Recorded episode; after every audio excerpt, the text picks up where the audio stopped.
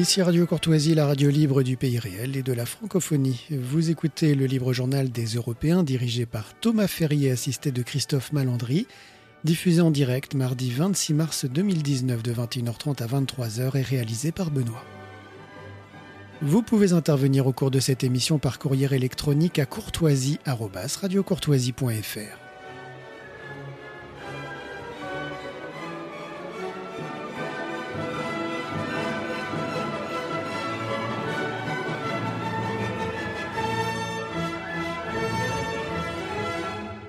Bonsoir, chers auditeurs et auditrices de Radio Courtoisie, pour ce nouveau libre journal des Européens. Les Européens parlent aux Européens à nouveau. Alors aujourd'hui, nous avons une émission spéciale, comme chaque année, dédiée au colloque de l'Institut Iliade, qui aura lieu le samedi 6 avril 2019, de 10h à 19h, toujours à la Maison de la Chimie, 28 rue Saint-Dominique, Paris 7e. Et le thème sera toujours un thème européen, Europe, l'heure des frontières. Alors pour discuter de ce sujet vaste et ambitieux, j'ai euh, avec moi Thibaut Mercier, qui est donc l'auteur de Athéna à la borne, le sous-titre Discriminer ou disparaître point d'interrogation, qui a été édité donc euh, par, par Pierre-Guillaume Deroux dans le cadre de la collection Institut Iliade, qui est sorti il y a quelques semaines et donc évidemment qui est en lien direct avec le thème général de l'Institut. Et euh, je reçois également Paul Éparvier, qui est membre de l'Institut Iliade, donc euh, pour évoquer ce nouveau colloque et l'ouvrage qui évidemment est associé avec. Alors nous allons évidemment avoir l'intervention de notre ami Georges Feltin-Tracol qui va nous parler du regretté euh, Guillaume Fay, qui est décédé au, au mois de mars qu'on a reçu à deux reprises ici même et donc qui est une figure marquante du courant de l'européisme identitaire. Georges, est-ce que vous êtes avec nous? En effet, je suis avec vous, je vous salue et je salue les auditeurs de Radio Courtoisie. Alors allons-y pour l'hommage à Guillaume. Bonsoir. Frappé par une longue et cruelle maladie, Guillaume Fay est mort dans la nuit du 6 au 7 mars 2019. Il venait juste d'achever, guerre civile raciale, son testament politique. Cet incontestable agitateur des idées, des années 1970 jusqu'à sa disparition, interrompit toute action métapolitique entre 1987 et 1998. Il travailla alors au magazine satirique L'écho des savanes et réalisa en tant que Skyman, le vengeur masqué, des canulars téléphoniques à la radio. Avec son retour métapolitique tonitruant en 1998, Guillaume Fay prend des positions contraires à son engagement antérieur. L'idée européenne demeure cependant un axe fort de sa réflexion. Dans mon programme Édition du Lore 2012, il constate que l'UE détruit l'Europe et chacune de ses nations. Il faut refonder l'idée européenne. Déjà en 1985, il jugeait que l'Europe, au fond, n'a jamais vraiment existé. Ce n'est pour l'instant qu'un mythe que bien des puissances dans le monde ont intérêt à ne jamais voir se réaliser. La France, qui a tenté à plusieurs reprises dans son histoire de porter ailleurs ce mythe impérial, parce que depuis fort longtemps, elle le porte en elle-même, mais ne peut pas le réaliser pour elle, trouve là peut-être pour la première fois depuis bien longtemps le sens profond de sa mission. Il avait très tôt compris la nécessaire concordance entre la France et l'Europe. Je suis français parce qu'européen. L'identité culturelle européenne doit conditionner l'identité française et l'englober. Il avançait même qu'il appartient à la France d'être le point de départ, l'initiatrice d'une nouvelle forme d'unité européenne. Veilleur de l'Europe, notre pays doit aussi par conséquent en être l'éveilleur. La fonction de la France est d'être le détonateur de l'Europe. Auteur d'un nouveau discours à la nation européenne, Albatros 1985, préfacé par Michel Jobert, Guillaume Fay pense toutefois que l'Europe n'est qu'en décadence, car elle ne souffre que du mal d'Occident, qu'elle se dégage en une faustienne autotransformation de cette civilisation et de cette tradition qu'elle a elle-même fondée et qu'elle suive la voie tragique et infidèle de son destin, et elle connaîtra comme toujours une renaissance, un miracle je crois profondément que l'Europe est immortelle si les Européens se remettent à croire que leur tradition est inscrite dans l'avenir. nous traversons en ce moment une de ces nuits que nous avons souvent connues dans notre tumultueuse histoire et que nous nous sommes toujours sortis au prix d'une extraordinaire mutation de nous-mêmes. Il relève par ailleurs que géopolitiquement située au centre des terres émergées, dotée de la plus grande densité de savoir-faire et de capital technologique, elle constitue un objet de convoitise permanent, d'où ces appels incessants à fonder une Europe vraiment politique.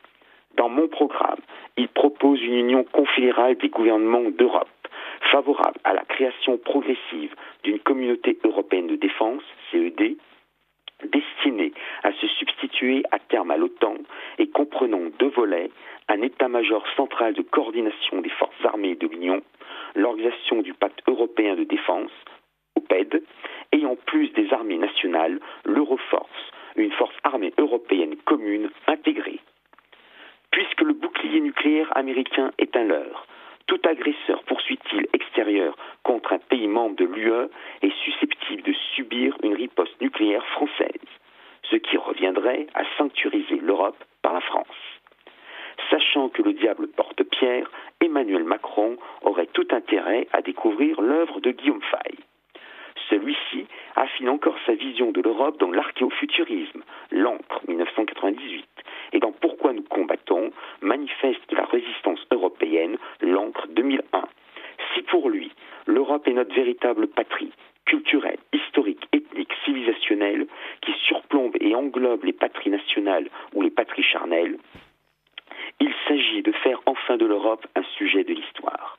Il la dissocie de l'Occident moderne au nom d'un paradigme géopolitique continental révolutionnaire, l'Euro-Sibérie, soit, poursuit-il, l'espace destinal des pays des peuples européens enfin regroupés de l'Atlantique au Pacifique, scellant l'alliance historique de l'Europe péninsulaire, de l'Europe centrale et de la Russie. Cette vision ne se confond pas avec l'eurasisme. Il prévenait enfin, dès 1981, que le grand conflit des temps à venir n'opposera plus le capitalisme au socialisme, mais l'ensemble des forces nationales, culturelles, ethniques à la machine cosmopolite du système occidental, qui substitue au territoire ses zones, aux souverainetés ses régulations économiques, aux cultures son dressage de masse. La grande nation européenne aurait dû dès lors se trouver en première ligne, car la raison d'être d'un peuple, c'est de laisser sa marque dans l'histoire, dans l'espace continental et dans l'espace du temps, qui est aussi celui de l'esprit. Nous voulons laisser une trace. Malgré l'incroyable silence des médias officiels, toujours prompt à saluer la mémoire du premier histrion venu, il ne fait guère de doute que Guillaume Fay laissera lui aussi une trace qui conduira vers l'aurore tant attendue du grand midi boréen. Au revoir et dans quatre semaines. Alors, euh, qu'est-ce que vous nous proposez pour le mois prochain, Georges, comme eh bien, euh, figure Ce que j'avais prévu pour euh, cette soirée, c'est-à-dire une évocation des ouvrages de Jean Thiriard. Très bien. au mois prochain, alors, Georges. À bientôt. Bonne soirée. Bonsoir. Alors après l'évocation de cette figure de, l'identité européenne, nous allons évoquer la, thématique donc des frontières et le colloque de la IAD que j'ai évoqué en introduction l'évoque ainsi, Europe, l'heure des frontières. Donc vous êtes, euh, vous Thibault Mercier, l'auteur de Athéna à la borne, avec donc euh, une belle euh, donc une édition, comment dire, Pierre-Guillaume de Roux avec la déesse Athéna et sa lance qui marque la frontière entre, on va dire, Athènes et le, monde extérieur, et qui est un peu le symbole de cette, cette nécessité de rétablir des frontières. Et on va voir ensemble quelles frontières nous évoquons. Alors, votre ouvrage commence par un, sous-titre qui est discriminer ou disparaître. Alors, le mot discrimination est évidemment le mot le plus honni qu'on peut entendre aujourd'hui au XXIe siècle, notamment en France. C'est tellement vrai que ce qu'on appelle aux États-Unis la discrimination positive s'appelle affirmative action, euh, l'action affirmative, et pas du tout discrimination. La traduction française euh, elle-même d'ailleurs a dérangé beaucoup de gens. Donc, est-ce que euh, discriminer ou disparaître, c'est comment dire, c'est pas un tout c'est blanc euh, manichéen, on va dire. C'est c'est blanc ou noir. Ou bien on est un infâme fasciste, ou bien on s'éteint euh, en poliment. C'est pas si simple, mais il s'agit quand même de, marquer le coup euh, par un sous-titre qui est assez évocateur. Et dans une société qui refuse toute discrimination, donc toute distinction où tout non-choix, tout, le fait que chaque personne soit, puisse être discriminée, donc non choisie, c'est quelque chose de très mal vu. Euh, on voit qu'on déteste les distinctions, on déteste euh, mettre en avant ce qui nous distingue. Et finalement, ce, que, ce, qui, ce qui nous mène à l'indifférenciation, c'est ce que j'essaye de, défendre dans cet essai. Donc évidemment, discriminer ou disparaître, c'est soit on arrive à, à nous pouvoir nous redéfinir, reprendre le goût de ce qui nous distingue, donc à discriminer, à pouvoir choisir, à pouvoir préférer, à pouvoir distinguer, soit nous disparaîtrons puisque nous, nous, nous allons nous dissoudre dans un, une humanité unique et, euh, et qui n'aura plus aucune diversité. Alors, effectivement, c'est le, cœur de la, discrimination, la distinction. L'article 1 de la Constitution de 1958 indique, avec une petite précision, qu'il ne peut y avoir de distinction entre citoyens, c'est déjà une distinction d'ailleurs, euh, entre euh, citoyens, quelle que soit l'origine, la race, la religion. Et évidemment, il y avait la notion de citoyen à l'époque, mais il y a aussi la référence aux droits de l'homme. Donc, d'une certaine manière, la discrimination est définie par la Constitution française elle-même comme quelque chose de répréhensible et de condamnable. Bah, c'est surtout, euh, surtout le code pénal qui vient, euh, qui vient punir cette discrimination. Euh, donc à l'origine, c'était en 72 la loi Pleven qui est venue euh, interdire euh, la discrimination, donc la non la non fourniture d'un bien ou d'un service en fonction de quatre critères qui étaient à l'origine la race, l'ethnie, la religion ou la nation. On voit que c'est assez logique pour la, nation française moderne, la République qui se veut universaliste, euh, donc euh, qui prend l'homme comme un, tout euh, dans le monde et pas seulement enraciné, de venir interdire euh, la distinction, des distinctions fondées sur euh, l'ethnie, la religion ou la race. En revanche, c'est beaucoup moins logique de venir interdire toute distinction euh, fondée sur la nationalité, puisqu'en fait, c'est l'idée même de nation repose sur cette distinction citoyen-non citoyen. Alors avec cette loi Pleven, en fait, la, République française est, venue interdire à un compatriote de favoriser son compatriote. Donc elle a fait sauter l'idée même de nation, et, elle même, et la République est venue aussi s'interdire elle-même de favoriser ses, citoyens.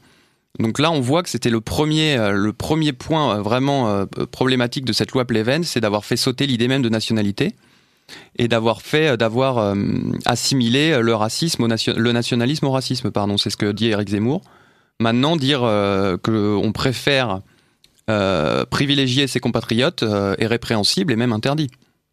Alors effectivement, euh, si on euh, le masque derrière des formulations euh, neutres, c'est encore autorisé de fait, mais toute personne qui s'aviserait de définir son choix, c'est-à-dire en fait si on donne un choix sans donner de raison, rien ne l'interdit. Quoique, évidemment, il y a des organisations qui vont essayer de démontrer qu'il y a, un, sous-entendu derrière. Mais par contre, toute personne qui s'amuserait à, dire pourquoi il choisit telle personne plutôt que telle autre, même pour des rôles de cinéma, je, crois que j'ai vu récemment encore quelque chose. C'est-à-dire, par exemple, si on cherche, alors c'est la caricature, mais euh, je ne sais pas, si on veut faire un film sur Jules César, je dis n'importe quoi, et qu'on définit Jules César comme un, on va dire, un blanc, un caucasien, un européen, eh bien, on peut être poursuivi parce qu'on ferme la porte à un Africain qui voudrait jouer Jules César. Alors dans les faits, c'est vrai que cette loi, enfin juridiquement, ça serait possible. Alors euh, dans les faits, euh, les castings, les annonces pour les castings sont encore très marquées. Hein. On nous dit que on nous dit qu'il n'y a pas de différence entre les hommes, mais vous pouvez aller sur les sites de casting. À chaque fois, il y a quand même euh, caucasien, maghrébin. Voilà, c'est quand c'est encore assez euh, assez pratiqué hein, finalement dans les faits. Donc donc dans les faits, le, on peut encore discriminer, euh, notamment bon, pour le cinéma, c'est autorisé. J'imagine qu'il y a des endroits, des des catégories ou des industries où ça serait un peu plus mal vu. Alors vous disiez qu'on peut, euh, peut choisir si, on ne le dit pas. Par exemple, à l'embauche, une discrimination à l'embauche, je pourrais choisir de prendre quelqu'un de, de, sexe féminin si je préfère euh, travailler avec une femme plutôt qu'un homme. Alors certes, si vous ne le dites pas... C'est même plutôt bien vu maintenant. Ça serait même plutôt bien vu. Alors, si on ne le dit pas, on, pourra quand même être attaqué pour discrimination, puisque maintenant, euh, il y a quand même une chose qui se passe dans le droit français, c'est qu'on a renversé la, la charge de la preuve en termes de discrimination à l'embauche, c'est-à-dire que si une personne considère avoir été discriminée, ce n'est plus à elle de prouver qu'elle a été discriminée, mais c'est à l'employeur de prouver qu'il n'a pas discriminé. Donc déjà, on, a renversé la charge de la preuve, mais en plus, c'est une preuve diabolique parce que c'est une preuve impossible à donner. Parce que comment vous pouvez prouver une intention en droit? C'est très difficile. Alors, prouver un crime qui est tangible, qui est objectif, là, il y a des conséquences, ça peut se voir, ça peut se, c'est matériel, ça peut se, détecter, se, prouver. En revanche, prouver une intention, c'est impossible. Euh, on peut pas savoir pourquoi vous avez choisi ou, pas choisi une personne, sauf si vous l'avez dit, mais personne ne le dit. Donc en fait, on donne au, juge un rôle de théologien, un rôle d'inquisiteur. Et en fait, il ne devient plus, euh, il ne statue plus du crime objectif et tangible. Maintenant, il statue du péché. Donc c'est le retour du péché dans notre droit. C'est un peu un glissement théologique. Euh, et donc le juge euh, devient devient inquisiteur ou chasseur de sorcières. Il y a même eu quand même un glissement politique, parce que vous parlez de la loi Pleven, elle a été votée en 1972, à l'époque, je crois, à l'unanimité. Je pense d'ailleurs qu'une bonne partie des législateurs qui ont voté cette loi ne se rendaient pas compte de, de- des implications. Non, l'enfer allait est pavé de bonnes intentions. On, y reviendra Et, plus euh, tard. Mais J'ai pu remarquer quand même que à ce sujet que cette loi, durant les années 70, n'a pas été tellement appliquée. Les, les procès pour racisme, discrimination étaient restés relativement rares durant les années 70. Et c'est à partir de l'arrivée de la gauche, à partir de 19 d'après 1981, que ce type de, de procédure va se multiplier en même temps que l'arrivée des, des associations euh, militantes style euh, SOS Racisme, etc. Donc euh, comment expliquez-vous euh, cette, euh, cette, euh, cette- le vote de cette loi et finalement son, le fait qu'elle soit restée un petit peu dans l'ombre d'un certain nombre d'années, puis qu'elle tout d'un coup ce soit devenu un véritable dogme, Le jaillissement. c'est devenu un véritable... Dans les années 80, ça devient une véritable hystérie à ce sujet. Alors déjà, le vote de cette loi, il s'explique par, euh, euh, un traité un texte des Nations Unies euh, qui avait pour but de lutter, la Convention de New York, qui avait pour but de lutter contre la discrimination raciale. Donc on voit bien que nos, députés ont été assez zélés puisqu'ils n'ont pas seulement condamné la discrimination raciale, ils ont aussi condamné la discrimination fondée sur la religion, l'ethnie et la nation, comme je vous l'ai dit. Euh, en 72, donc quatre ans après.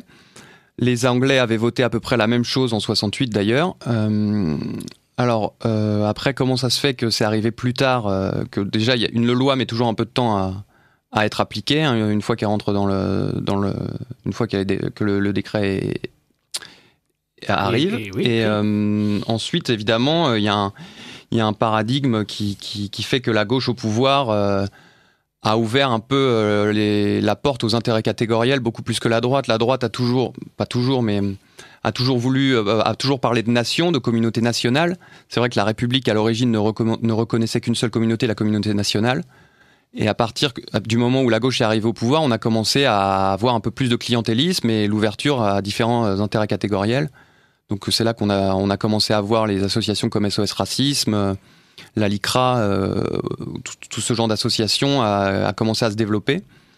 Et donc finalement, on voit qu'un des soucis de cette loi, c'est que, je vous disais, l'enfer est pavé de bonnes intentions. On a voulu, euh, on a voulu, euh, on a promulgué cette loi pour que, pour créer de l'intégration et de l'égalité, mais finalement, on en est arrivé à de la ségrégation puisqu'on a incité les gens à voir ce qui les divisait. Plutôt que de se revendiquer d'une communauté nationale unique, on était français avant tout. Maintenant, on va être incité à, à se réduire à une seule facette de notre identité. Donc, à l'origine, c'était quatre, euh, quatre discriminations interdites. Mais maintenant, on est à plus de 25 motifs de discrimination interdite. Donc, on a ouvert, euh, par exemple, l'identité de genre, euh, la non-compréhension de la langue française. Maintenant, euh, on, on peut théoriquement, on ne peut plus, enfin, juridiquement, on ne peut plus privilégier une personne si elle ne parle pas français pour l'embaucher. Pratique. c'est assez pratique. On voit bien que l'idéologie là a pris le pas sur la, la réalité pratique. Euh, donc il y a la détresse économique, euh, l'apparence physique, les mœurs, euh, tout ça. Donc c'est vraiment, on est rendu, tellement loin que maintenant chacun est incité à, se regrouper sous une de ces petites catégories. Donc par exemple, on a les homosexuels qui se défendent, on a les juifs, on a les musulmans, les catholiques, et on voit bien que maintenant tout le monde se revendique d'une seule identité plutôt qu'une une identité globale qui était la communauté nationale. Il y a les véganes, par exemple. Il y a Les véganes, alors c'est pas encore interdit, mais on va y venir. hein, Oui, mais les homosexuels, c'est une catégorie qui n'existe plus, puisque maintenant il y a toutes les variantes. Tous ceux qui se définissent, il y a celui qui se pense homosexuel mais qui ne l'est pas, il y a celui qui pense qu'il pourrait le devenir sans l'être. Bon, voilà, il y a beaucoup. en fait, Oui, c'est regroupé sous l'acronyme LGBT, Oui, parce euh, qu'apparemment, IQ et plus, parce que le plus permet que à, à tous avez- les gens d'être définis. Vous avez vu, toutes ces lois sont aggravées par la loi Guesso, la loi Perben, enfin, je m'y perds, hein, parce que de toute façon. Bah, la loi Perben, la loi Perben de 2, lois, parce que oui, oui. voilà, la loi Perben 2, la loi, euh, il y a la nouvelle loi qui va arriver bientôt, parce qu'ils sont en train de j'en préparer une nouvelle. Alors, on va revenir à l'essentiel. c'est Effectivement, on voit donc que la notion de discrimination est honnie dans notre système actuel. Et pourtant, effectivement, la première discrimination élémentaire, c'est la discrimination fondée sur la citoyenneté. On prend Pour, l'exemple- pour un État, oui. Voilà, on prend l'exemple d'Athéna, puisque l'ouvra- votre ouvrage met en, exergue euh, la déesse protectrice d'Athènes. Athènes, c'est par définition la distinction entre le citoyen, le politeus, et l'étranger, hein, ce qu'on appelle le métoikios, celui qui est à côté de la maison. Et donc, le citoyen a un certain nombre de droits exclusifs. On n'est pas dans une question de préférence, on une question d'exclusivité, ce qui est une notion qu'on oublie souvent. Le citoyen en France aujourd'hui est exclu- exclusif pour certains votes. Je crois qu'il est exclusif pour le vote des élections nationales, mais pas les élections municipales et pas les élections européennes. Donc il y a cette idée que le citoyen a des droits et des devoirs que l'étranger n'a pas. Il a le droit de, euh, de voter, mais il a le devoir de défendre la cité. L'étranger ne peut pas porter les armes pour, euh, défendre la cité.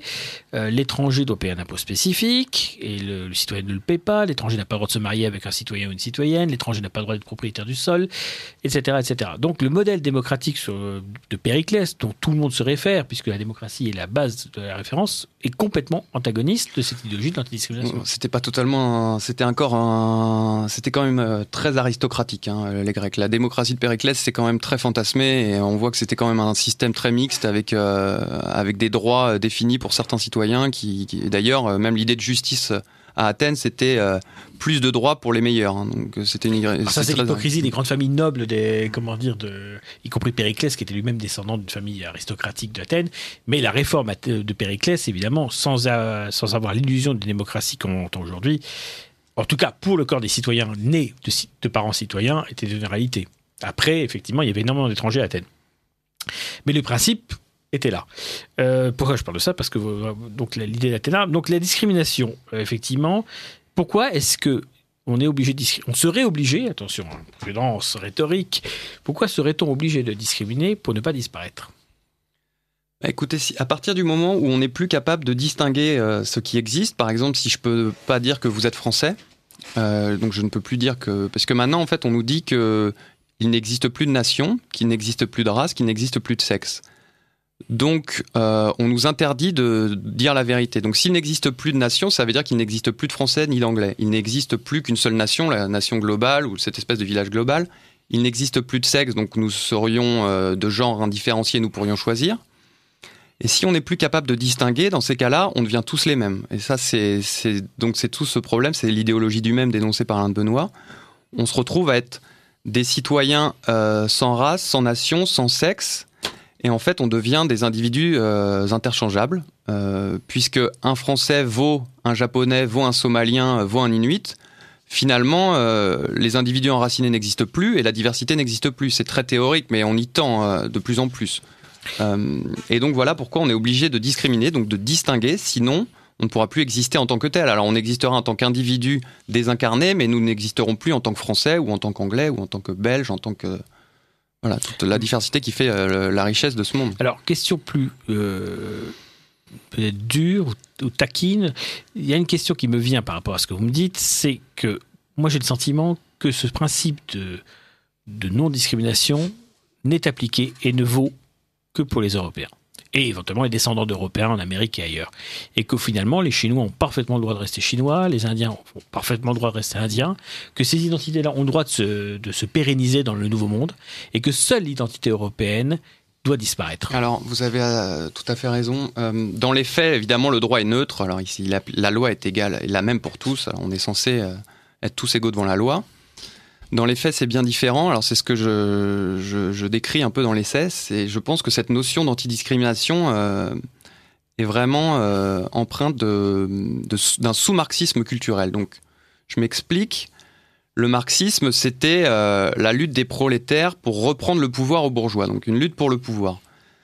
Maintenant, on est dans ce sous-marxisme culturel, donc ce n'est plus euh, bourgeois-prolétaire, c'est euh, dominé contre dominant, ou alors oppressé contre oppresseur.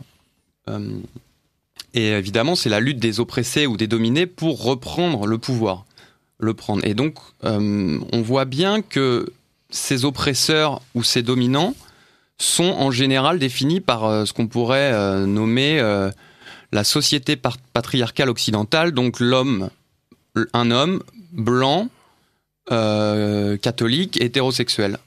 Donc ça, c'est les choses qui sont très mal vues. Il faudra absolument les faire abattre, puisqu'un homme serait nécessairement un violeur ou un porc en puissance. Balance ton porc, on a vu tout ce que ça a donné. Je ne dis pas qu'il n'y a pas des abus, évidemment, qui ont pu être faits par les hommes. Mais on voit que maintenant l'homme en tant que tel est, vu comme un ennemi. Euh, on se rappelle de la directrice de France 2 qui avait dit qu'il y avait trop d'hommes blancs sur le service public. Euh, et évidemment, il y a une espèce aussi de, de haine de soi euh, occidentale qui fait que, que maintenant euh, l'homme blanc donc, doit disparaître également, puisqu'il aurait été colonisateur et esclavagiste. Donc c'est vrai que dans les faits, euh, on assiste plutôt à, une interdiction de la discrimination pour les catégories dites oppressées ou dominées, mais jamais pour les oppresseurs ou les dominants soi-disant. Par exemple, le racisme anti-blanc n'existe pas. On nous dit qu'il n'existe pas. Alors justement, on va poser la question à, Paul pour pas monopoliser et, tous les et, donner la parole un peu à tout le monde. Justement, euh, par rapport à ce que si Paul, par exemple, vous vous sentiriez comment par rapport à identitairement par rapport à au combat qui est européen, si on peut dire, à l'identité européenne qui est nôtre? Je biaise un peu trop la question, mais oui. Après, c'est comment dire Si on devait résumer la, la chose, l'identité, et c'est effectivement moi comme ça que je la ressens. Euh, étant comme euh, la plupart des jeunes Français aujourd'hui, issus d'une famille venant de multiples horizons euh, intra-européens. L'identité, je la vis vraiment à trois niveaux. Moi, à titre personnel, je suis normand et je le ressens tel quel, mais je ne le suis finalement, d'un point de vue factuel, que qu'en partie, puisque ce n'est que la famille de mon père qui vient de cette région-là.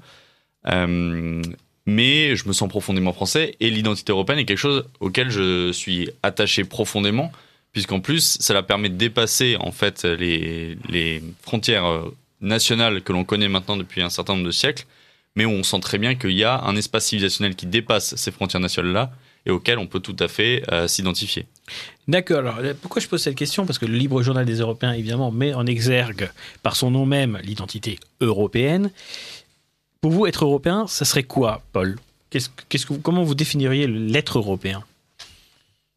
Bah, je me référais à une vidéo de l'Institut Iliad qui est parue maintenant il y a quelques années, 3-4 ans si je, si je ne me trompe pas, qui était intitulée Être européen, ni Bruxelles, ni Lampedusa, et qui résume finalement en, l'espace de 2 minutes, 2 minutes 30 exactement, ou en tous les cas euh, dans les grandes lignes, ce qu'est être européen. Être européen, en fait, finalement, c'est euh, faire partie d'une civilisation qui vient du fond des âges, pour citer la vidéo en elle-même, et qui regroupe tout un tas de différents critères qui vont effectivement... Euh, des critères euh, historiques, des critères de mode de vie, des critères d'alimentation, euh, un goût du beau, une certaine esthétique, euh, tout un tas de critères en fait qui, mis bout à bout et rassemblés les uns aux autres, permettent de définir véritablement ce qu'est l'ère civilisationnelle européenne.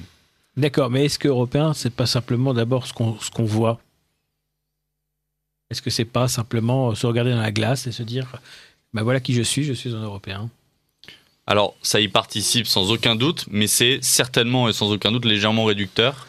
D'ailleurs, euh, un Américain euh, se regardera dans la glace, il nous ressemblera beaucoup et pourtant euh, bah, il n'est pas européen. Parce que c'est un Européen d'Amérique.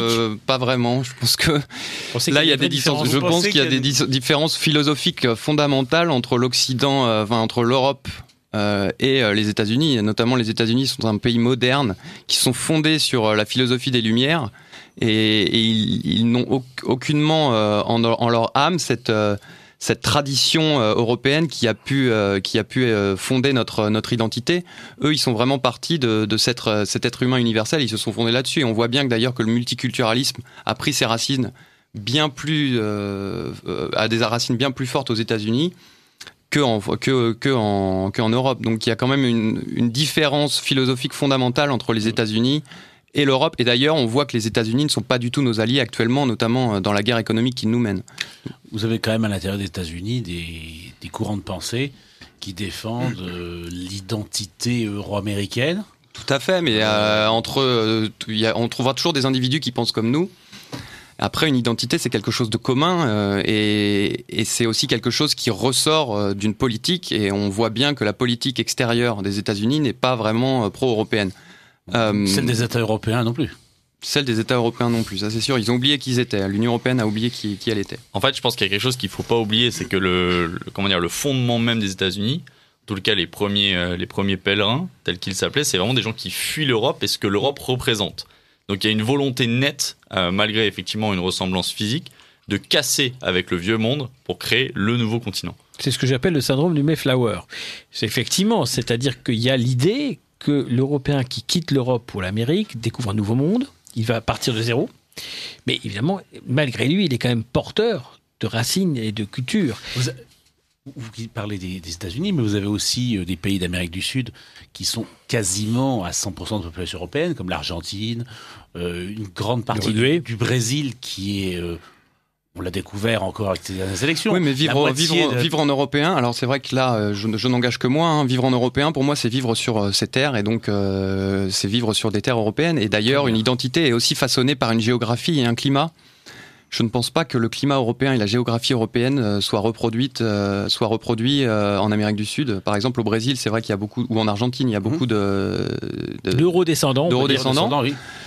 Mais finalement, euh, voilà, être européen, comme vous disiez, c'est aussi euh, voir. Et voir, c'est sortir et voir la forêt, voir euh, les montagnes, euh, sentir le climat. Et ça, c'est quelque chose euh, qui, est, qui ne peut être que sur une terre le, le climat de nord-américain est très est très juste Oui. et eh ben, elle n'est pas courante. Oui. C'est peut-être la. euh, Mais le climat euh, nord-américain est très proche du climat européen, quand même. Il y a des petites Oui, mais les paysages ne sont pas les mêmes. de la Il y a beaucoup de choses. faune, Regardez en France, par exemple, vous faites, par vous exemple. faites euh, 30 km en France, vous avez un paysage qui change du tout au Oui, tout. Aux États-Unis, c'est des grands espaces. Oui, il n'y a pas la même notion de. il y a pas la même On- on- notion. On, peut en dire autant de la Russie qui est assez monotone euh, du point de vue de, de Mais elle n'est pas paysage. peuplée partout, la Russie. hein. euh, Mais le paysage est guère varié. Hein, en Sibérie, le nombre d'habitants par, mètre carré- euh, par kilomètre carré est absolument ridicule. Mais écoutez, c'est aussi tout le- le- l'enjeu de ce colloque euh, de l'Institut Iliade, c'est de définir ce qu'est l'Europe. Et où, s'arrête-t-elle d'ailleurs? Alors, est-ce que où sont nos frontières physiques et où sont nos frontières mentales et culturelles? Vous écoutez Radio Courtoisie, le libre journal des Européens dirigé par Thomas Ferrier, assisté de Christophe Malandry. Le thème de l'émission de ce jour est consacré à l'Institut Iliade pour son sixième colloque qui aura lieu le 6 avril 2019. Et nous recevons à l'antenne euh, Monsieur Thibault Mercier pour son ouvrage Athéna à la borne, discriminer ou disparaître, euh, paru aux éditions Pierre-Guillaume de Roux, ainsi que Paul Éparvier, auditeur à l'Institut Iliade. Donc vous pouvez poser vos questions à l'adresse euh, électronique suivante courtoisie@radiocourtoisie.fr donc en minuscule. Donc nous attendons les réactions des auditeurs. Alors, effectivement, ça va permettre d'introduire la question des frontières, puisque c'est donc le thème du colloque. Donc, pour vous, et après, moi je vous donner, après, ben, on verra les cas particuliers. Disons, pour vous, qu'est-ce qui fait partie naturellement de l'espace européen? Et donc, j'imagine autour de laquelle se mettraient les frontières en question. Parce que je ne sais pas, est-ce que vous, vous défendez les frontières nationales ou des frontières européennes déjà? Tous les deux, Paul? Alors, alors moi, à titre personnel, je défends sans aucun doute les frontières européennes qui, à mon avis, aujourd'hui, ont effectivement dans le dans le contexte global du XXIe siècle, ont plus à dire et sont plus en adéquation avec euh, l'ère du temps, en tout cas. Vous les mettez où ces frontières européennes?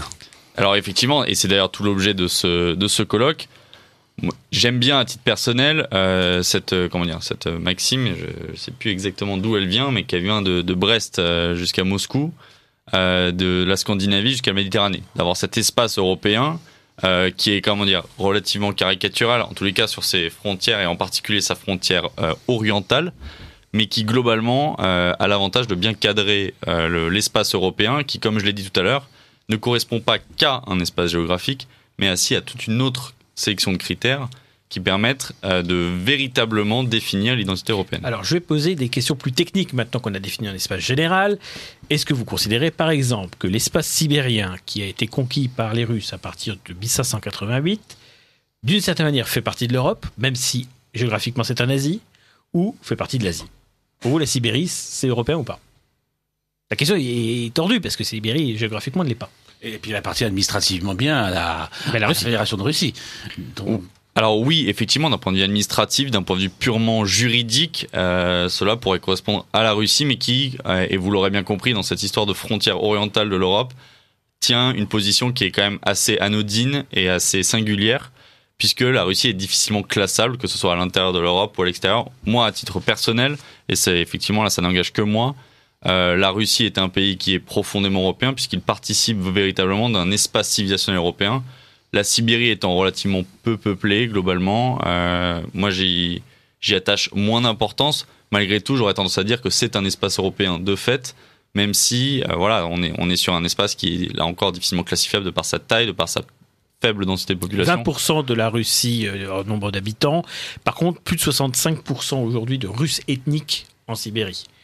Ce qui veut dire qu'effectivement, la frontière, le l'Oural n'est pas une frontière géographique, c'est une frontière géographique par convention, c'est pas une frontière humaine. Surtout qu'elle n'est pas très marquée, l'Oural. Voilà, c'est en plus, c'est pas, c'est pas des grandes montagnes. Ah non. Et il y a des Russes à peu près des deux côtés. À, à- des villes comme Omsk ou Novosibirsk qui sont au-dessus, qui sont au-delà de, euh, comment dire, de, de l'Oural, sont à 99% euh, russes ethniques.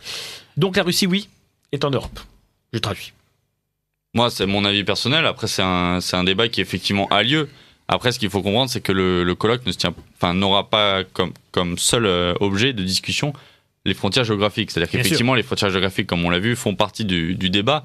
Et c'est d'ailleurs toute l'histoire de l'Europe. C'est-à-dire que les, les, les l'Europe n'ayant jamais existé en tant qu'État, euh, en tant que tel, euh, les frontières définies de cet État euh, inexistant sont toujours difficiles à tracer. Malgré tout, euh, ils participent effectivement. Enfin, les frontières géographiques jouent de cet espace, de cet espace civilisationnel, mais ce ne sont pas les seuls. Et je pense que les autres sont tout aussi importantes dans la définition de l'espace européen. Thibaut, vous aussi, vous mettriez la Russie dans l'Europe ou pas? Ou vous êtes plus nuancé? Je serais plus nuancé, je pense que euh, on fait partie d'un monde multipolaire et que la Russie euh, tire son épingle du jeu, que pour l'instant c'est notre allié euh, de circonstance, mais que le jour où elle verra l'Europe trop grandir, elle reprendra euh, sa liberté et peut-être euh, reprendra sa, sa volonté euh, impériale euh, ou en tout cas fédérale qu'elle a euh, actuellement.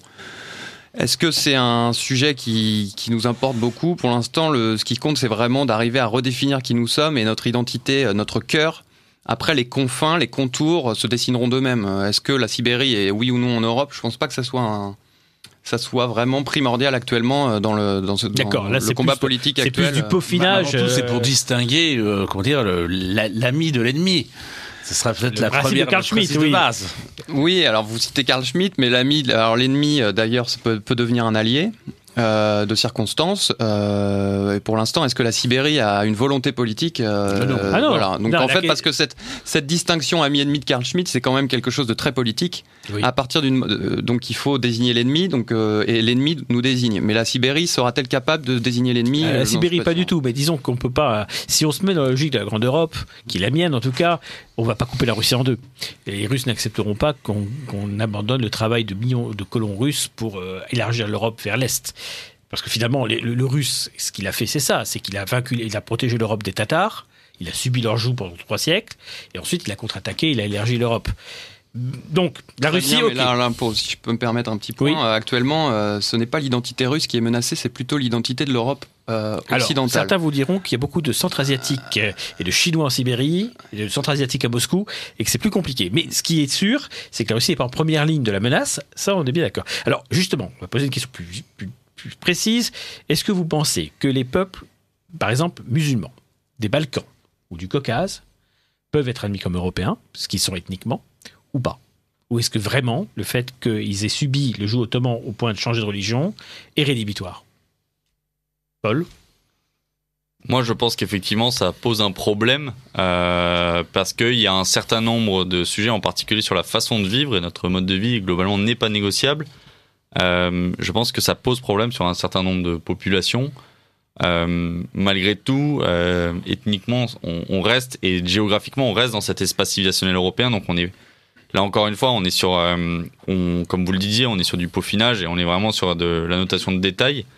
Euh, et on parle de, finalement de populations qui sont assez réduites en termes de nombre. hein, et, et je pense que effectivement, dans la définition de ce qu'est l'Europe, il faut d'abord s'attacher aux grandes tendances et aux grandes règles plutôt que d'aller regarder tout de suite dans les détails des, des, des- effectivement de ces détails que peuvent être le Oui, c'est- l'Albanie c'est ou autre. assez anecdotique. Ouais, un, million pose un, million de personnes posent une question de droit, 10 millions posent une question de démographie et de survivance. Tout à fait, Là, absolument. euh, Non, mais ce que vous dites est important Mais- parce que malgré tout, c'est une question que j'ai posée à un certain nombre de, de gens, à Jean-Yves Le Gallou d'ailleurs le mois dernier, euh, parce que c'est ce qu'on me rétorque, rétorque régulièrement, parce que moi je veux pas, je, je suis dans une logique qui est la mienne en tout cas, qui est de dire effectivement qu'on est d'abord européen, et donc en Albanie, etc. Effectivement, d'abord c'est pas des millions de gens, je suis d'accord, c'est 3 millions et demi, euh, 3,1 millions d'Albanais, puis un peu, de un peu plus de Kosovars.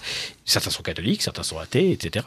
Mais l'idée générale, c'est voilà, c'est qu'on est euh, savoir si on privilégie finalement l'appartenance à la- à l'Europe avant le peaufinage. Donc pour vous, globalement, l'Europe, c'est un espace bien défini, qui va globalement de l'histoire de la Russie, hein, si je résume. Euh, donc avec la discussion de savoir si la Russie euh, est une nation, enfin le thème eurasiste, alors je vous pose une question technique, mais l'eurasisme postule l'idée que la Russie est un monde à part, d'interface entre l'Europe et l'Asie. Ce qui est pas faux. Mais en même temps, si on prend les critères euh, anthropologiques, civilisationnels, religieux et autres, la Russie se distingue assez peu euh, de l'Europe. Si on ne prend pas le, le cas du Tatarstan et les, les républiques autonomes, la Russie classique est- euh, n'est pas spécialement différente de l'Europe. Ok, peut-être, mais euh, est-ce que la volonté politique de la Russie, quelle est-elle actuellement? Est-elle de, de se fondre à l'Europe ou est-elle d'avoir une distinction euh, politique majeure? On, on peut penser que Poutine Mhm. n'est pas vraiment, ne se sent pas particulièrement européen de l'Ouest.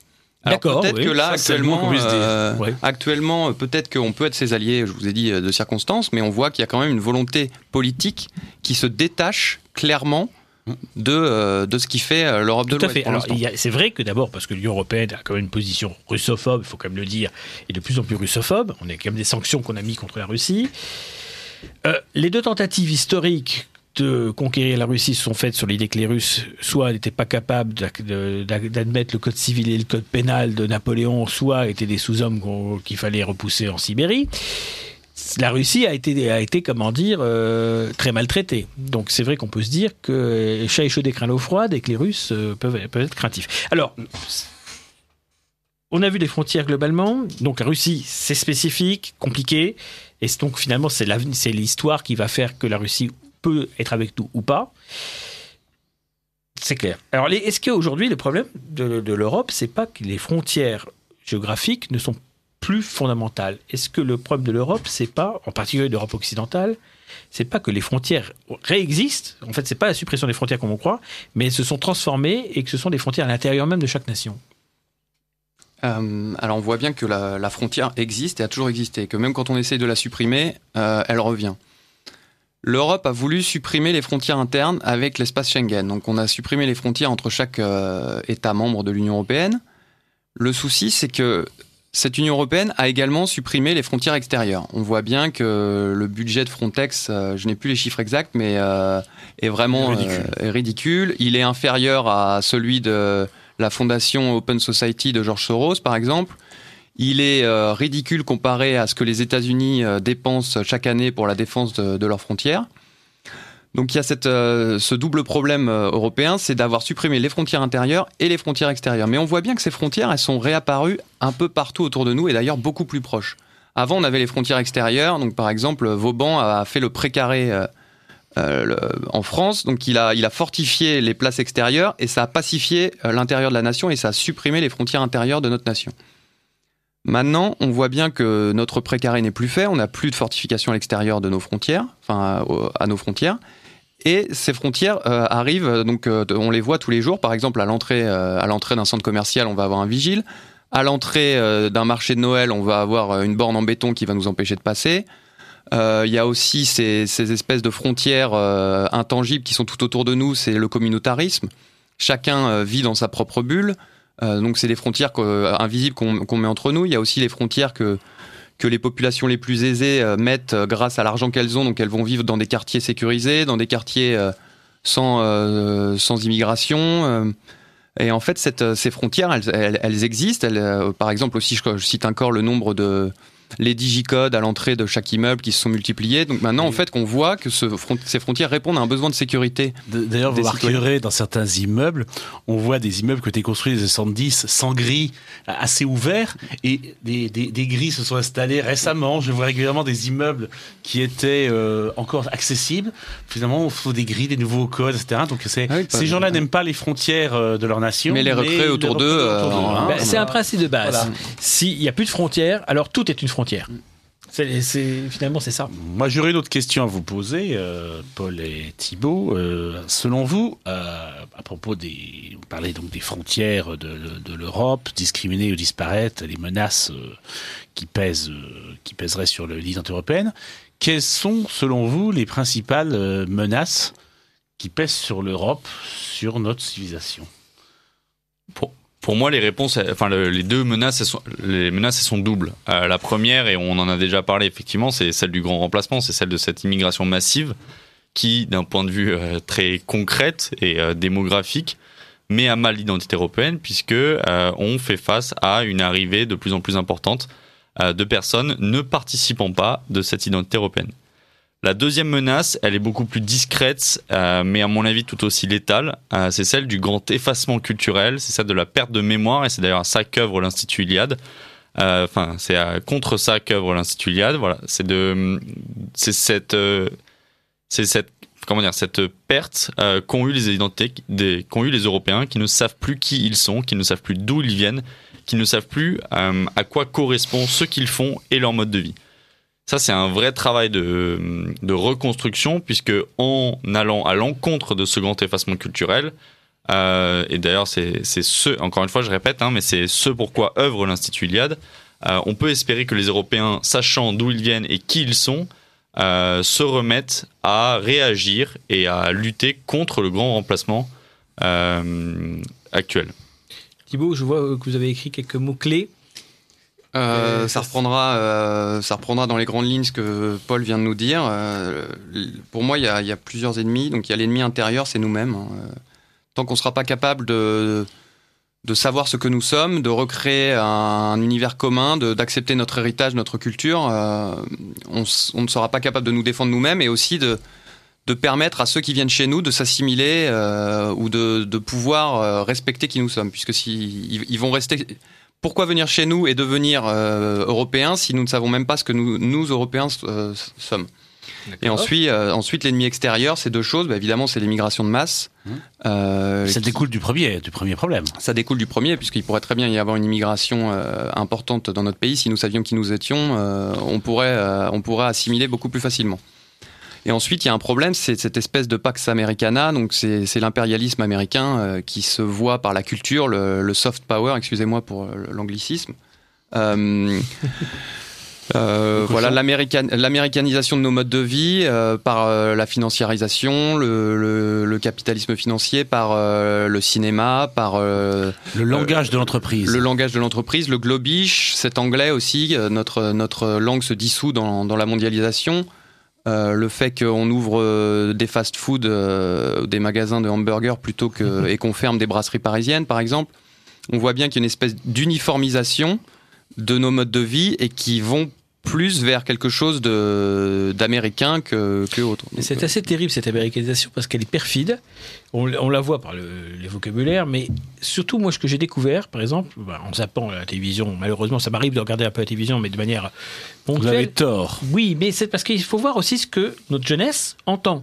Et que si on prend par exemple ces, ces émissions de télé-réalité, Ah oui, on découvre des mots que je ne connaissais pas, qui ne sont même pas du vrai anglais euh, propre, d'ailleurs, du, du sort de- d'anglais, oui, du- mais c'est même pas du global, et tout le temps. C'est-à-dire dans les publicités, c'est-à-dire de manière insidieuse maintenant, systématiquement, Mhm. il y a des mots anglais qu'il faut aller chercher, donc lequel il faut aller chercher le dictionnaire pour savoir ce que c'est d'ailleurs. Et, et je Et- pense qu'aujourd'hui, on a même passé l'étape d'après, c'est-à-dire que pendant des années, les jeunes Français ont été abreuvés à la télévision et à une sorte de de- d'ersatz de civilisation américaine qu'ils pouvaient y voir. Aujourd'hui, on est passé vraiment à l'étape d'après, c'est-à-dire Netflix et euh, la jeunesse française et européenne qui, pour le coup, euh, va puiser son inspiration et son inspiration de vie directement euh, dans ce qui se passe à Hollywood et, euh, et dans les séries américaines qui finalement renvoient très bien et de façon très efficace ce mode de vie américain auquel les jeunes Européens aspirent aujourd'hui. Alors parfois il y a des effets inverses parce que par exemple la culture du métissage, moi je, je connaissais bien, les- je regardais beaucoup les séries américaines quand j'étais plus jeune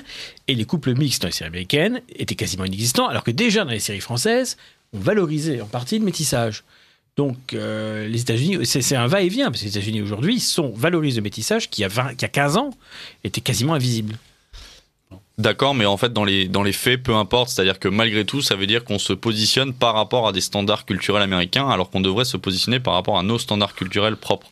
Comment expliquez-vous euh, philosophiquement cette euh, idéologie euh, en dépit qui dépasse tout bon sens qui a envahi les cerveaux européens depuis quel- quelques décennies. Quelle serait pour vous l'explication de cette, euh, cette décadence dans les esprits?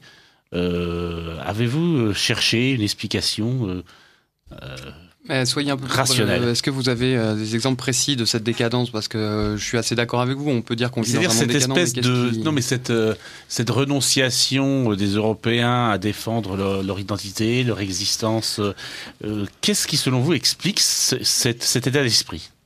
Un des, un des facteurs philosophiques, selon moi, c'est c'est les Lumières françaises. hein. On nous a dit que l'homme était universel. Donc, euh, il n'est pas né dans une culture, il naît humain avant tout. Donc ça, c'est l'inverse de la philosophie classique. Euh, Aristote nous disait que l'homme était un animal politique, c'est-à-dire qu'il naît dans une culture et que par cette culture, il devient humain.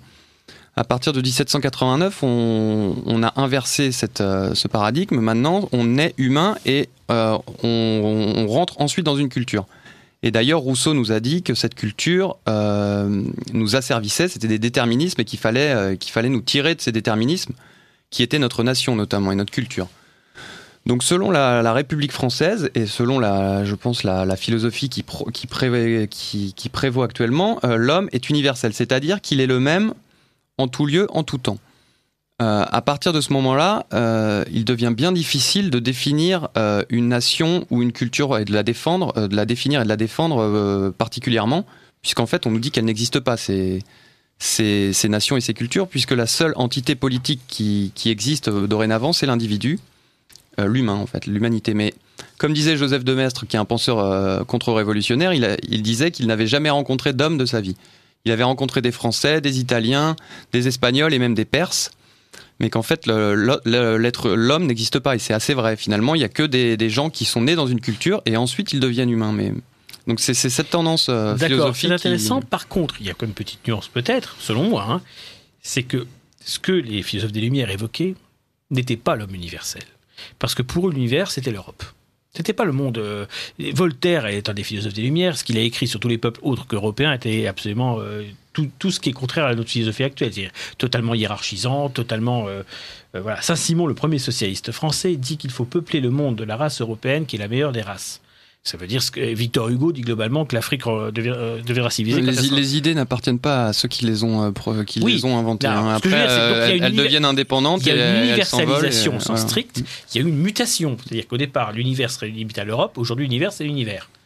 Donc qu'est-ce qui explique qu'on a élargi ce champ? Non, mais euh, ce qui se passe aussi, c'est qu'il y a quand même la technique qui est rentrée en ligne de compte. C'est qu'avant, euh, c'était quand même difficile de, penser le territoire en mode global. Alors, on savait, au, temps des Lumières, on savait, on avait déjà eu les conquêtes de, l'Amérique et, de l'Extrême-Orient, mais c'était quand même quelque chose qui était moins prégnant dans nos vies de tous les jours. Alors que maintenant, on, ne peut plus faire sans, euh, cet univers global que nous pouvons voir tous les jours avec cette, cette globalisation totale, et notamment par la technique, euh, les navires, les avions, Internet. Donc évidemment, notre espace s'agrandit. Euh, alors avant, c'est vrai que l'Européen pouvait se penser en Européen, mais parce que parce qu'il n'y avait pas de migration de masse, il y avait pas de, c'était beaucoup plus difficile de voir que le monde était grand. Alors que maintenant, il est sous nos yeux et il est tous les jours, on l'a, on a ce monde global. D'accord. Donc est-ce qu'on peut dire d'une certaine manière, mais je vais faire un peu, je vais être un peu plus provocateur. Est-ce qu'on peut dire que le drame de l'homme européen, c'est qu'il avait en lui toutes for- différentes formes d'universalisme, que ce soit l'universalisme chrétien, l'universalisme des Lumières, et d'autres formes d'universalisme, marxiste, libéral, etc. Et que finalement, aujourd'hui, toutes ces formes d'universalisme se retournent contre l'européen. Ça- paraît relativement évident, euh, surtout que effectivement c'est un universalisme qui n'est pas forcément partagé par le- les autres peuples de par le monde. Euh, malgré tout, c'est aussi ça qui a fait pendant longtemps le génie européen, c'est cette capacité d'aller créer des nouveaux concepts, de chercher plus loin, euh, de dépasser euh, ce qui avait, ce qui paraissait être du bon sens et en fait le le, territoire immédiat, le- l'environnement immédiat de chacun des différentes individualités et, euh, et des différents peuples. Maintenant, effectivement, ça s'est retourné contre les Européens. Aujourd'hui, la question, c'est qu'est-ce qu'on en fait? Et c'est d'ailleurs tout, toute la deuxième partie du colloque qui sera centrée sur ce sujet. Comment est-ce qu'on remet en place certaines frontières, et pas que géographiques, hein, mais toute une série de frontières qui correspondent, comme je le disais depuis le début, à euh, l'identité européenne Et comment est-ce qu'on les remet en place Et comment est-ce qu'on les défend? Alors, je vais poser une dernière question sur la question des frontières stricto sensu, puis après on va parler vraiment de l'Institut Iliade, parce qu'il y a beaucoup de choses à dire. Là, j'ai le programme devant moi et il y a beaucoup de choses intéressantes. Euh, Est-ce que. On parlait des frontières européennes. J'ai bien entendu euh, cette notion qui, moi, est très importante pour moi. Pour moi, effectivement, des frontières impliquent un État. Est-ce que l'idée d'État européen au singulier est une idée qui vous fait horreur C'est une idée qui vous intéresse qui vous, ou qui euh, euh, est la vôtre, tout simplement Alors, moi, je voudrais juste revenir sur le fait que les frontières, euh, enfin, comment dire, sont synonymes d'État. C'est déjà un premier point sur lequel je suis pas forcément en accord. C'est-à-dire Oui. qu'aujourd'hui, on parle déjà de remettre en place des frontières symboliques. Et je pense que le, le livre de Thibaut avec cette Athéna à la borne, la borne, elle a un côté très physique, mais elle a aussi un côté très symbolique. Cette capacité de marquer la différence entre ce que je suis et ce que les autres sont, entre Oui. chez moi et chez l'autre. Et je pense que c'est déjà ça qu'on serait capable de faire, euh, ferait déjà un grand pas en avant et permettrait de véritablement délimiter de quoi on parle. Ça, c'est un, premier point. Oui. Ensuite, sur la question de l'État européen, euh, pour être très honnête, moi qui suis quelqu'un d'extrêmement pragmatique, euh, c'est une question que je me suis pas encore posée parce que je pense qu'on n'y est pas et qu'on n'y est pas du tout. Aujourd'hui, Oui. les Européens ne savent pas qui ils sont, ne savent pas d'où ils viennent et ne savent pas où ils vont. Euh, et je pense que du coup, l'idée même d'une construction et d'une structuration politique autour du thème de l'Europe euh, est pour l'instant euh, relativement inenvisageable, surtout que l'Union européenne euh, a, et c'est à mon avis son plus grand crime, euh, décrédibilisé et pour longtemps euh, l'idée d'une construction européenne. D'accord, c'est clair. Voilà. Thibaut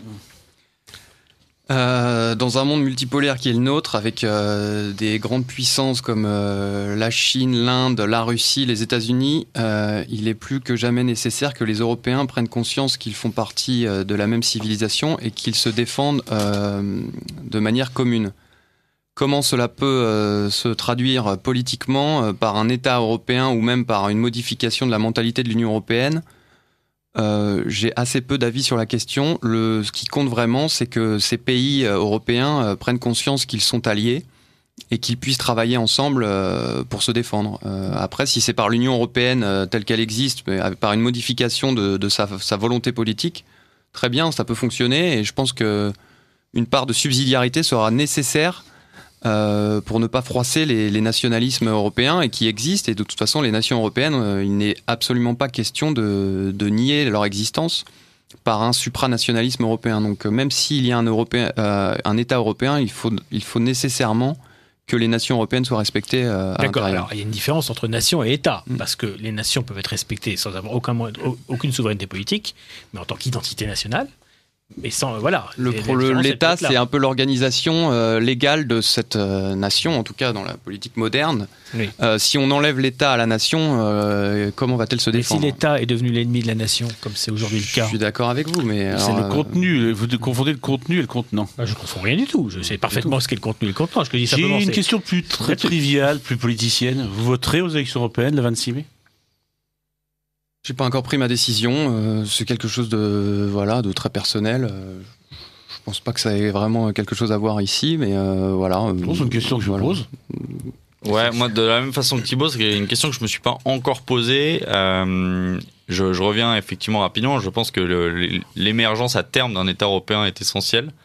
Euh, déjà de un, d'un point de vue très contextuel, puisque dans un monde multipolaire avec des grands euh, blocs civilisationnels qui émergent, le- le- la création d'un bloc civilisationnel européen est enfin, essentielle pour notre survie, ça c'est certain.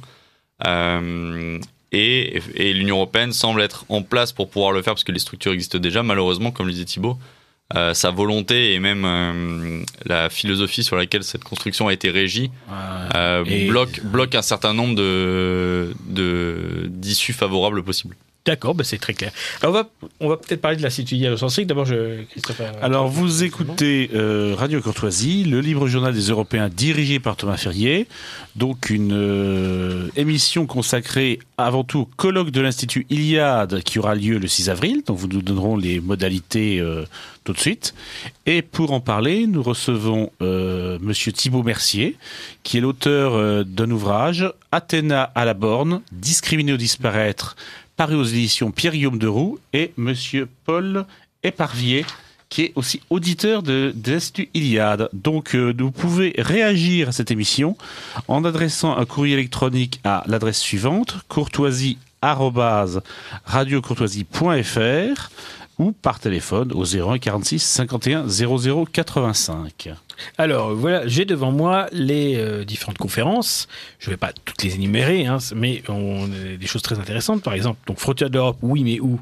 Avec Édouard Chano, donc qui est un auditeur de l'Institut Iliade, qui est journaliste à Sputnik France, donc euh, qui s'appelait auparavant Ria Novosti, hein, qui est donc euh, un site russe très là, intéressant. vous êtes. Vous êtes donc manipulé par les Russes. Vous invitez les, un, un, un, un journaliste de Sputnik. Edouard Chano est un journaliste totalement indépendant qui fait particulièrement bien son travail et je pense qu'il a tout à fait sa place au colloque Iliade, euh, notamment par sa qualité intellectuelle et sa probité. Donc je pense Ma que remarque était travaille ironique. pour les Russes ou pas. Oui, Non, je non, sais, mais je le défends quand même parce que Vous avez bien raison. il, mérite, faut- euh, il le mérite. Alors, il y a quand même des figures intéressantes. Il y a le témoignage de Romain Espino, hein, qui est le porte-parole de Génération Identitaire et qui est bien connu pour euh, avoir participé à l'opération Défendre l'Europe, Defend Europe, qui lui a coûté cher, hein, qui a d'ailleurs. coûté jusqu'à son, bah, son, son- son Son métier, emploi, hein, hein, tout simplement, voilà. Parce que le courage aujourd'hui a un prix et la méthode du système pour faire taire les dissidents, c'est la mort sociale. Donc ça commence évidemment par perdre son emploi. Euh, donc, bah, on sera très content de. Jean-François. Gaultier, je vois ce. ce- Très souvent invité de l'Iliade, L'Iliade. qui euh, donne un contenu assez philosophique à- bah, là, au colloque en général. Il y a des gens que je ne connais pas, mais bon, que je découvrirai physiquement moi aussi là-bas. Vous allez avoir un colloque qui est vraiment séparé en deux grandes parties. Vous allez avoir une, une matinée qui va être autour de le- les fondements culturels, ontologiques, philosophiques et géopolitiques qui en fait justifient l'existence de frontières européennes. Donc c'est un peu la discussion qu'on a eue pendant toute la première partie de l'émission. Tout à fait. Et ensuite, vous allez avoir l'après-midi, comme je le disais tout à l'heure, qui va explorer les voies et les moyens pour défendre l'Europe et ses frontières, euh, donc dans une logique d'action. Euh, c'est aussi ça qu'on veut faire passer au colloque et à l'Institut Iliade en général. C'est de, euh, de ne plus être que dans une position de, de formation et d'apprentissage intellectuel, mais vraiment de donner des pistes, euh, que ce soit aux auditeurs des formations à l'année ou euh, aux gens qui viendront au colloque, pour aujourd'hui agir et défendre véritablement les frontières, qu'elles soient géographiques, mais aussi culturelles, intellectuelles et euh, de, l'Europe au quotidien. Alors évidemment, il y aura une vidéo dédiée au colloque. Je me souviens de la vidéo, je crois que c'était l'année dernière, qui était très intéressante, où on voyait des Européens, bon, des amis du- de l'Iliade, hein, c'était pas des inconnus. Euh, on voyait d'ailleurs Madame Vénère, et qui convergeaient vers euh, une- un feu commun, avec chacun avec un petit drapeau, un petit, un petit badge rappelant le drapeau de, de chacune des nations, dont l'Ukraine et la Russie réunies, ce qui était un- euh, une belle image de réconciliation entre deux pays qui aujourd'hui sont de fait en conflit. hein. Donc ça, c'était, on va découvrir avec plaisir la nouvelle vidéo. Donc les grandes batailles des Européens par Jean-Yves Le Gallou. Donc euh, Jean-Yves était notre invité le mois dernier. Donc les grandes batailles des Européens, on imagine bien euh, les Thermopyles, les Pentes euh, et d'autres. hein. C'est-à-dire les batailles où les. Européens ont combattu, parfois divisés, parfois unis, rarement unis malheureusement. Le droit des Européens, à la voilà, le droit des Européens à la frontière, bah, par Thibault Mercier. Donc voilà, on est dans la logique de l'émission. Pas de souveraineté sans protection des puissances. On parlait d'État. Bah, c'est Lionel Rondouin, qui est, euh, qui est classiquement un invité de, de l'Iliade, euh, va en parler. Et puis, euh, voilà, l'Allemagne, le réveil d'un peuple. Bah, je n'avais pas l'impression que l'Allemagne se réveillait pour l'instant, malheureusement, mais il y a peut-être des espoirs euh, qui vont émettre, s'émettre. En fait, vous allez voir sur le colloque ici deux grandes dynamiques qui sortent. La première, c'est d'être véritablement ancré dans une identité européenne. On fait intervenir un certain nombre d'intervenants européens. Oui, un Italien. euh, Exactement, on va avoir Vincenzo Sofo qui dirige un, un cercle de pensée euh, qui s'appelle Il Talibano, assez proche de la, de la Lega. On va avoir, Et on va avoir Flamand, hein. Qui est un ancien eurodéputé flamand. Voilà, exactement. On va avoir un certain nombre d'intervenants européens avec une vraie thématique tournée autour de l'Europe. hein. Le, le tim- le titre du colloque intitulé c'est l'Europe, Europe, l'heure des frontières Mhm. et avec la volonté de véritablement dépasser ce, comment dire, ce précaré franco-français dans lequel on a la- habituellement le- la tendance à s'enfermer pour aller dépasser ce, ce carré franco-français et essayer de voir ça au niveau européen. La deuxième chose qu'on va voir sur ce colloque, c'est aussi la volonté de mettre en avant les auditeurs de l'Institut Iliade, Il y en a quelques-uns, euh, exactement, qui vont venir présenter des projets, qui vont venir présenter des vidéos, euh, qui vont présenter des, même comme euh, comme a pu faire un, un- une intervention. L'idée, c'est effectivement euh, l'Institut Iliade est une école des cadres avec la volonté de former un certain nombre de générations pour l'avenir et qui viendront du coup euh, prendre la parole et se mettre en première ligne dans le combat pour ces frontières européennes. Pouvez-vous préciser pour les auditeurs de Radio Courtoisie, qu'est-ce que vous entendez par auditeur euh, Alors, euh, très rapidement, l'Institut Iliade propose euh, tous les ans des formations qui s'étalent sur cinq week-ends.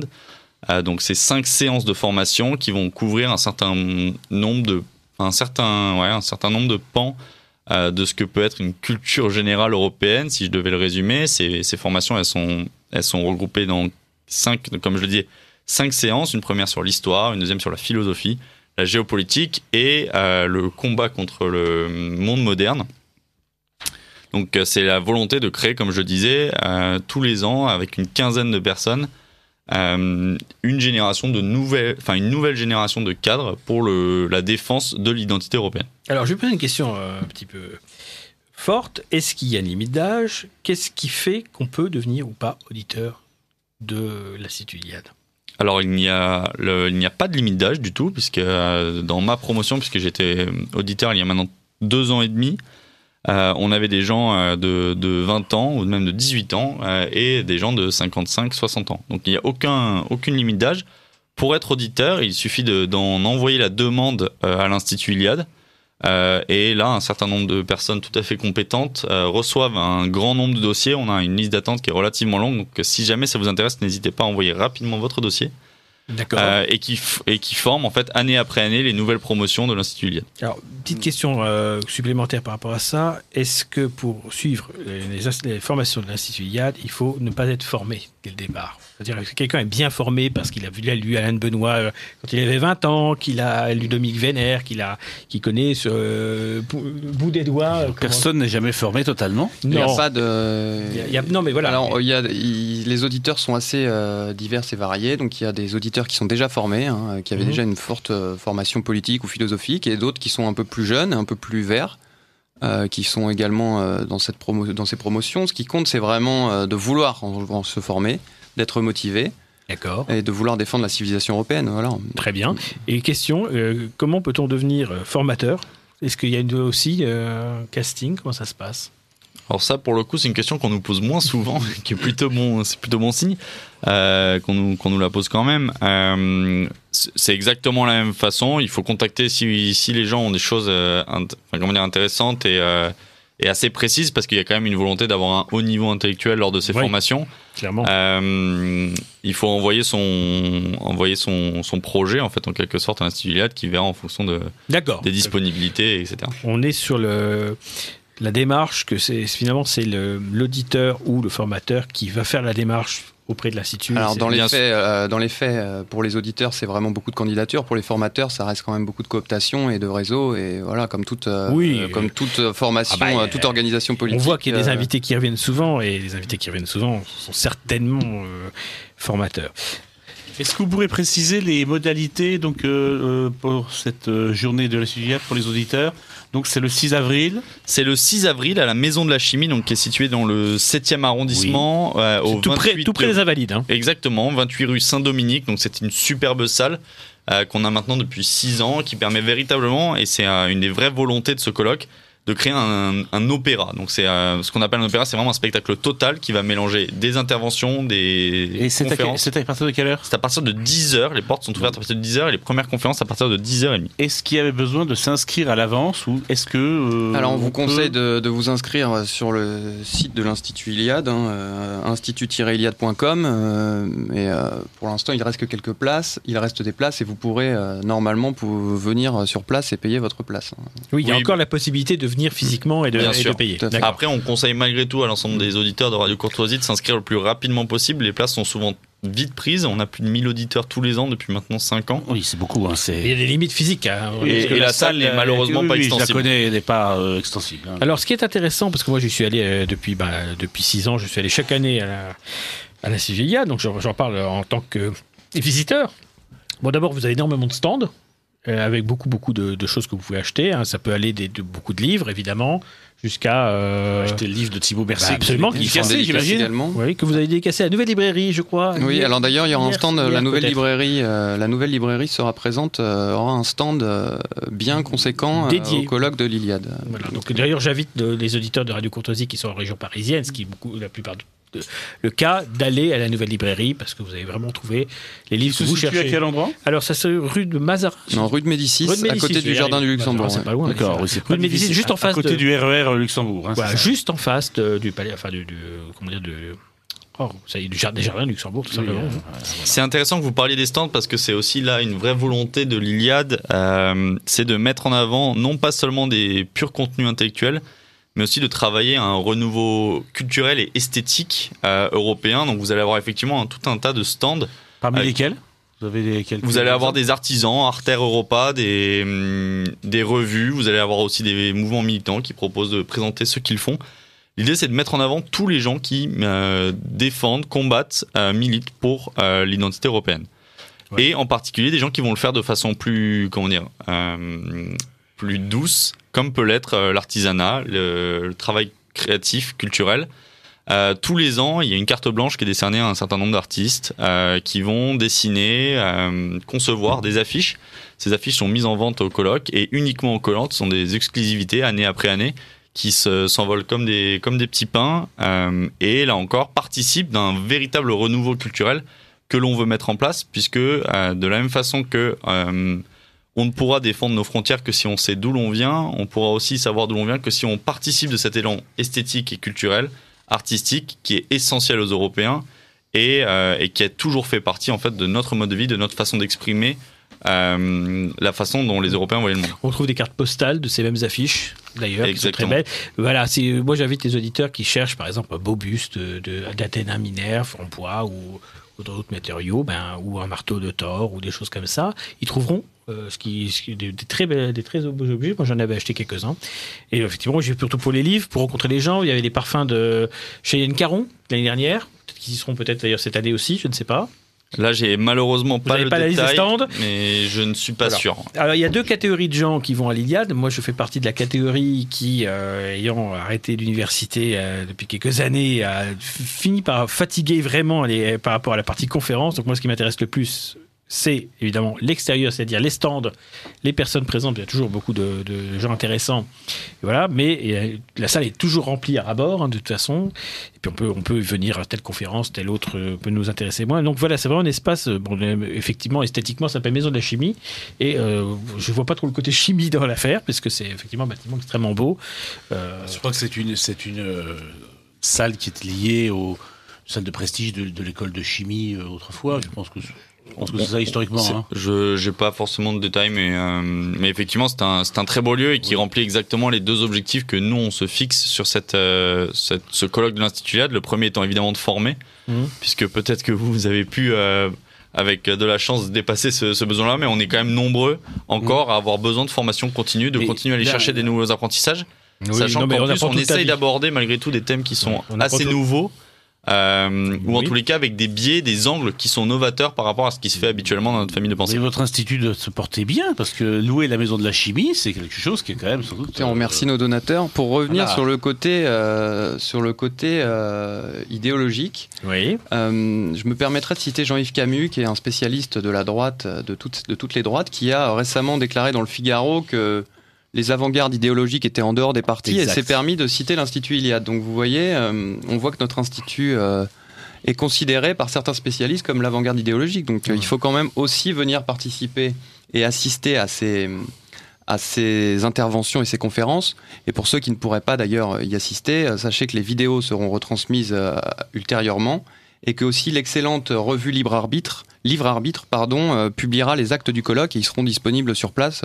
les, les, les, les présents pourront, pourront se procurer cette revue. Alors d'ailleurs, Jean-Yves Camus euh, est généralement présent à l'Institut Iliade à cette occasion. Il était là l'an dernier, oui, c'est vrai. Oui, c'est vrai que c'est un spécialiste du sujet, mais qui est quelqu'un d'honnête. euh, dans cette analyse. D'ailleurs, il est, il est venu euh, Ah, à au cette Libre Journal des il y a Européens, il y a quelques, quelques- l'année dernière, l'année dernière, tout à fait. Oui. Et alors effectivement, euh, il y a des gens qui vont peut-être être embêtés parce qu'il y, a- des dates comme ça, euh, a des gens qui vont à la synthèse nationale, parce que je crois que le même jour, il y a quelque chose qui est organisé par synthèse nationale. C'est toujours un peu triste qu'il y ait deux événements qui se, qui se surchauffent, mais rien ne vous interdit de panacher pour ceux qui auraient un, comment dire, des... Est-ce que le public est le même C'est pas toujours. Ah, il y a, il y a- c'est il y a pas toujours des éléments de compatibilité entre tous les, entre tous les publics. Mais voilà, donc il y a certains Dans tous les cas, ça me permet de revenir du coup sur le deuxième Voilà. objectif du colloque qui est de rassembler, parce qu'au-delà de former, l'idée c'est aussi de rassembler. On a parfois l'impression d'être seul, effectivement, dans ce monde autour de nous qui se délite. Euh, et ben en fait, non, nous ne sommes pas seuls, vous n'êtes pas seuls. Euh, il faut pas hésiter à venir rencontrer des gens qui ont parfois, alors pas forcément sur tous les sujets, mais sur un certain nombre de sujets, les mêmes idées que vous, et qui partagent votre goût pour l'identité européenne, l'esthétique européenne, et la volonté de se former toujours euh, plus. Euh, et c'est effectivement de, de cette logique-là que nous mettons en place les stands, euh, aussi une petite buvette pour ceux que ça intéresse, Oui, et qui permet effectivement d'avoir des discussions en dehors des, des périodes de formation, en dehors des conférences, et, euh, et des spectacles, puisque sur scène, il n'y a pas que des conférences. On essaie aussi de mettre en place toute une partie de divertissement, entre guillemets, mais sans le côté péjoratif, hein, évidemment, avec euh, la volonté de mettre en avant des artistes, des talents, des gens qui participent du renouveau culturel européen et qui sont, à nos yeux, extrêmement importants dans le combat qu'on mène. Oui, alors c'est effectivement, ce n'est pas que des conférences, c'est d'abord ces conférences vivantes aussi, on n'est pas sur de l'universitaire, même si le, le contenu est de haut niveau, hein, on est, il y a quand même une volonté de, de parler au public, tout simplement. Euh, C'est ça, c'est vraiment l'idée d'avoir un, d'avoir un opéra européen, un vrai des- spectacle Il y a, il y a total. des tables rondes. Alors évidemment, il y a un environnement très très travaillé esthétiquement. Vous avez des, des draperies, même, Bien crois. sûr. Vous avez des. Alors c'est très. Des grandes tentures qui changent tous les ans, en fait, et qui permettent d'illustrer le, thème du Il y a un côté très grec quand même dominant dans mon souvenir. On s'appelle l'Institut Iliade, après tout. Oui, euh, voilà. on ne se refera pas. Bah voilà, tout à fait. Non, mais c'est justement ce qui est ce qui est très beau. Moi, je me souviens que l'une des fois où j'étais allé, euh, où j'avais été vraiment attentif aux, aux conférences, il y avait une magnifique, euh, voilà, Athéna. Je crois qu'on me demande même si c'est pas celle qui est en, en couverture de votre livre, Thibaut. Et voilà, c'était un environnement quand même très très beau. Donc avec les couleurs, parce que j'y pense à l'instant en y réfléchissant, mais les couleurs intérieures de de la maison de chimie sont complètement convergentes, convergentes avec les couleurs de l'institut. C'est pas complètement anodin. Ouais, Euh, hein, parce que voilà, les, les couleurs euh, de l'Institut, pour ceux qui, le, qui, qui nous. Qui, n'y- qui iront voir le site d'ailleurs, puisque je vous invite à aller voir le site de la- l'Institut Iliade. C'est un rouge, on va dire, un peu vieux romain, associé à un jaune assez lumineux, hein, assez solaire. Et donc, c'est euh, c'est la synthèse qui représente bien l'Iliade. Thibaut Mercier, je vois que votre livre, donc euh, Athénée à la borne, est édité euh, par les éditions Pierre Guillaume de Roux, bien connu euh, des auditeurs de Radio Courtoisie, dans une collection qui s'intitule Iliade. Euh, Pouvez-vous nous donner oui, quelques précisions à propos de cette collection? C'est coédité avec Pierre-Guillaume Deroux et l'Institut Iliade, et c'est vrai que c'est le troisième ouvrage de cette collection. Le premier a été publié il y a deux ou trois ans maintenant par Thibaut Cassel. Il s'intitulait Le chant des alouettes, et c'était une anthologie de la poésie euh, française. Exactement. Et, euh, et euh, l'an dernier, il y a eu un ouvrage collectif qui a été publié par l'Institut qui s'appelait Ce que nous sommes et qui visait à définir par plusieurs articles de fond l'identité européenne. Donc, qu'est-ce qui faisait que, que nous, qu'est-ce qui fait que nous sommes européens? Notre culture, notre philosophie, notre mode de vie. euh, donc voilà. Là, euh, et aujourd'hui, avec Athéna à la borne, on arrive au troisième ouvrage de la collection. Oui. Donc il y a un petit effet collection maintenant qui se forme euh, et donc les toujours euh, une couverture rouge avec euh, une identité visuelle bien claire. et, euh, voilà, c'est le Oui, on remarque euh, un, graphisme, un style commun à tous les, tous les ouvrages. Bien sûr, et il y a quelque chose d'autre qui est assez intéressant à remarquer, c'est que Thibaut Cassel, qui était le- l'auteur du premier ouvrage, tout comme Thibaut Mercier, qui publie son livre aujourd'hui Athéna à la borne, euh, les deux sont des auditeurs de l'Institut Iliade. Il y a une vraie volonté aussi à l'Institut Iliade de pousser euh, ces auditeurs, de les inciter et de leur permettre euh, de- d'agir dans le monde d'aujourd'hui pour la défense des, Oui. de l'identité dois, européenne. je dois dire que, bon, comme je suis assez entraîné en livre, lecture d'ouvrages un peu historiques et politiques, que votre ouvrage, Thibault, est quand même remarquable. Je, je préfère le, je- Je vous le remercie. dire, parce que euh, d'abord, il se lit bien, il est très didactique, si on peut dire, et il explique bien, euh, effectivement, le, le, principe de, donc, de la non-discrimination qui euh, et, et sa nocivité hein, concrètement dans nos, nos sociétés. Donc ça c'est vrai que euh, ça se lit vite, ça se lit d'une traite. Et euh, c'est, je pense que vous avez mis le doigt là où ça faisait mal. Alors, J'ai même eu une petite chronique dans le Figaro Magazine, Oui. qui est quand Légère même, chronique, mais ah, quand même, sans rentrer dans les euh, détails, C'est quand même. il parle pas de l'Institut Iliade, ils disent Bon, rien. oui, hein. mais c'est quand même une, une revue qui a quand même une diffusion quand même assez importante. Et je pense que ça aidera ou ça peut aidera aider au succès de l'ouvrage. Bah, écoutez, c'est important et puis il faut parler à tout le monde. Donc euh, toute, euh, toute promotion dans tout magazine est bonne à prendre. Alors, il y a petit, quelques petits commentaires, quand même, il y a eu des réactions, mais ils sont un petit peu décalés, mais on va les lire quand même par respect pour nos auditeurs. Alors, euh, Paul Louis, euh, pas du tout d'accord avec nous, il dit pas besoin d'un Russie au-delà. Français, j'ai rien en commun avec les Bataves, rien de commun avec les Croates et les Baltes. Je suis comme Jeanne d'Arc pour botter l'anglo-saxon de France, comme les Poilus pour botter les Germains de France. Le Périgeau n'est pas non plus ma crainte. Enviado des mots portugaises. Bon. Alors bon, bah, concrètement, bah, c'est un discours europhobe, on a le droit de l'avoir, hein, bien sûr. Euh, le problème, je pense que c'est pas les anglo-saxons qui sont en Seine-Saint-Denis ni dans les quartiers nord de Marseille et que je pense pas que les Germains soient la menace principale. Je crois que les Germains ils sont d'ailleurs dans le même sac que nous. Et je rappelle à notre auditeur que les Francs, les Celtes, enfin les Celtes, les Germains, les Romains, tous ensemble étaient face à Attila. Donc ils ont bouté les uns et ils étaient ensemble. Sachant qu'il faut bien le comprendre, l'idée de, enfin comment dire, l'identité européenne ne vise pas du tout à annuler ou à éteindre les différentes identités nationales qui peuvent exister, mais simplement à les, euh, à les transcender, entre guillemets, Là, nous avions affaire Voire à les restaurer. paléo-nationaliste. voire à les restaurer. voire à les restaurer, tout à fait. Alors là, au débat, évidemment, euh, donc Christian qui euh, nous explique que le mot kosovar a été créé par ceux qui voulaient s'approprier le Kosovo, qui est le berceau du peuple serbe. Alors je vais être, euh, c'est un sujet qui me fatigue cette affaire de Kosovo. Si si, je reviens quand même parce que j'ai envie de revenir. Bon, je vais être méchant pour une fois. Euh, Je vais dire ce que je pense. Puis ai parce que voilà, je vais rappeler que les Serbes sont des Slaves qui viennent du bassin du Pripyat, qu'ils étaient comme les Francs en Gaule, c'est-à-dire extrêmement peu nombreux lorsqu'ils sont venus, même s'ils ont imposé leur langue au départ leur paganisme et ensuite sont devenus chrétiens, et que donc fondamentalement, si on réfléchit bien, les Serbes sont des Albanais slavisés.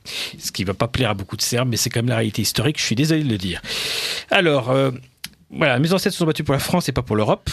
Et s'il fallait considérer la Première et la Seconde Guerre mondiale comme guerre civile sur le cadre d'identité nationale et service militaire national, merci de votre émission de réponse. Alors oui, les Français, nos ancêtres, moi, moi, certainement j'en avais aussi qui étaient à Verdun, hein, sont battus pour la France. Et on voit aujourd'hui comment est la France et on voit pourquoi euh, leur combat, malheureusement, hein, qui était héroïque, euh, n'a pas eu le résultat escompté. Si aujourd'hui il fallait se battre, et c'est bien le drame de l'Europe, si aujourd'hui il fallait se battre pour l'Europe actuelle, et pas pour l'Europe dont nous rêvons et dont nous voulons euh, assurer la renaissance, pas personne ne se battrait. Et encore une fois, le but n'est pas de remettre en question ce combat-là. Vous le disiez tout à l'heure, dans les, grandes batailles qui ont fait l'Europe, hein, que ce soit les thermopyles euh, ou, ou autres, ou les pentes, euh, les Européens n'ont pas toujours été unis dans ces combats à ces moments précis-là. Ça n'empêche pas que l'identité européenne et cette ère civilisationnelle-là existent pour autant. Oui, ben, on peut pas, on peut rappeler simplement qu'à Varna, à, Ko- à Nicopolis, à Kosovopoli, la grande bataille de 1389 face aux Ottomans, les Albanais, les Serbes et même des chevaliers français qui sont venus et d'autres se sont battus. Que Lord Byron a défendu Missologhi et- au combat avec les Grecs face aux Turcs ottomans et il en est mort. Et que donc cette idée qu'on doit se battre dans notre précaré et que c'est le précaré français va nous sauver. Bah, malheureusement, euh, la France, avec le Royaume-Uni et la Belgique, sont les pays les plus décadents et les plus avancés dans la, destruction de la civilisation européenne. Donc, je ne vois pas pourquoi euh, c'est là où on est le plus malade qu'on guérit. Alors, j'ai voulu répondre aux auditeurs. On va, pour les dernières minutes, on va vous donner la parole à nos invités sur une question très claire. Donc, pourquoi Vous l'avez dit déjà assez longuement, mais je préfère dire pourquoi il faut samedi 6 avril être présent physiquement à l'Institut Iliade? Pour, deux grandes raisons. La première grande raison, c'est pour se former, c'est pour apprendre, c'est pour découvrir toujours de nouvelles choses. On a l'impression que c'est quelque chose d'assez évident. Oui, nous avons besoin de frontières. Mais pourquoi? Comment le défendre? Quels sont les arguments philosophiques? Quels sont les arguments culturels? Quels sont les arguments esthétiques? Ça, vous pourrez les savoir, vous pourrez les apprendre lors de la journée du colloque de l'Institut Iliade. La deuxième raison, c'est pour découvrir tout le pan culturel, le pan artistique, le pan esthétique aussi que va pouvoir mettre en place l'Institut Iliade euh, à travers des, spectacles euh, vivants, dansants, chantants, euh, la création de différentes affiches, de nombreux stands qui mettent en avant des artisans enracinés et européens, des livres, la nouvelle librairie qui proposera elle aussi un stand vous permettant d'acheter les derniers livres dont vous rêviez. Voilà, toutes ces raisons-là qui font que le colloque de l'Institut Iliade est aujourd'hui un incontournable. On espère vous voir très nombreux. euh, et plus vous serez nombreux, et plus on sera heureux. Je le souhaite pour vous. Et Thibaut Mercier, pourquoi euh, lire votre livre Athéna à la borne, discriminer ou disparaître? Je pense que c'est une lecture nécessaire pour euh, reprendre le goût de notre identité, savoir ce que nous sommes, reprendre conscience de nous-mêmes. Et euh, donc, une fois que nous aurons repris conscience de nous-mêmes et que nous saurons qui nous sommes, c'est aussi un petit vadémécum de défense de notre peuple. Donc, comment euh, revenir à une défense effective de notre identité, notamment par la discrimination. J'en profite pour les auditeurs parisiens de Radio Courtoisie pour leur dire que je donne une conférence jeudi soir euh, avec l'Institut Clistène. Euh, je vous invite à, c'est à 19h30 rue du Ranlag. Si vous voulez vous renseigner sur Internet, donc vous tapez Institut Clistène sur n'importe quel moteur de recherche. Et vous pourrez en entendre euh, un peu plus sur cet ouvrage et sur la notion de discrimination, même si on en a déjà beaucoup parlé ce soir. euh, Je sais que vous avez donc la nouvelle librairie, je crois que c'était hier que vous avez C'était vendredi soir, oui. Vendredi soir, pardon. Vous avez dédicacé. Et il y a, il y a question petit nombre quand même, d'après ce que Je vois que vous êtes aussi cofondateur du cercle Droit et Liberté. Quel est ce cercle, ses buts? Alors c'est un- une organisation qui existe depuis 5 ans maintenant, qu'on a fondée avec euh, des avocats et des élèves et des étudiants en droit, euh, qui a pour but de briser un peu le conformisme intellectuel dans le monde juridique et dans les universités françaises.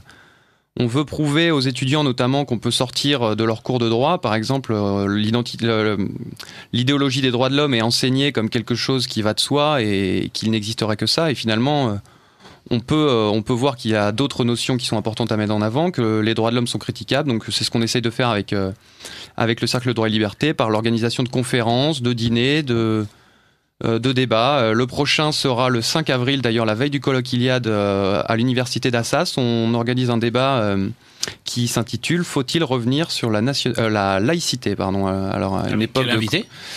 Avec Frédéric Saint-Bonnet et Jacques Saint-Victor, qui sont deux professeurs euh, d'histoire du droit euh, parisiens et qui, débattront de cette épineuse question de la laïcité à la française. Est-ce qu'elle est toujours adaptée au XXIe siècle avec l'islam, le communautarisme euh, Et voilà, ah, encore une question d'identité. Alors, je voulais juste revenir sur une question tout à l'heure. C'est que, bon, j'étais un peu, un peu dur par rapport à notre auditeur et donc je rattrape un peu les choses. C'est que effectivement, moi je ne veux pas rentrer dans la question de savoir si le Kosovo est serbe ou albanais, c'est pas intéressant. Ce que je veux savoir, c'est est-ce que les Albanais et les Serbes seront capables d'être du même côté de la, barrière, de même côté de la frontière, pour utiliser le terme du débat d'aujourd'hui. Euh, c'est ça qui m'intéresse. Et moi je pense que toute division entre Européens est mortifère. Comme disait Victor Hugo, toute guerre, guerre entre Européens est une guerre civile.